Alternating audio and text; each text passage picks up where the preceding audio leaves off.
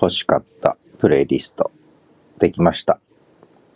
リッスンのこういう素早い欲しいものが素早く整えられていく。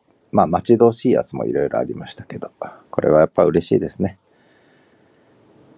えー、まあ誰かが作ったプレイリストを共有するなんていう機能とか、一緒にプレイリストを作るなんていう機能もこれから実装してくれるということで予告されてるので、それもとても楽しみですけれども、まあまずは自分の番組の全番組のプレイリストを作るとこから始めました。ここを見ると、すべての番組の情報がわかります。始めるキャンパスの歩き方。隠れてる2つ入れて19番組になりました。もうこれ以上は増やしたくないです。ということで、プレイリストでした。ではまた。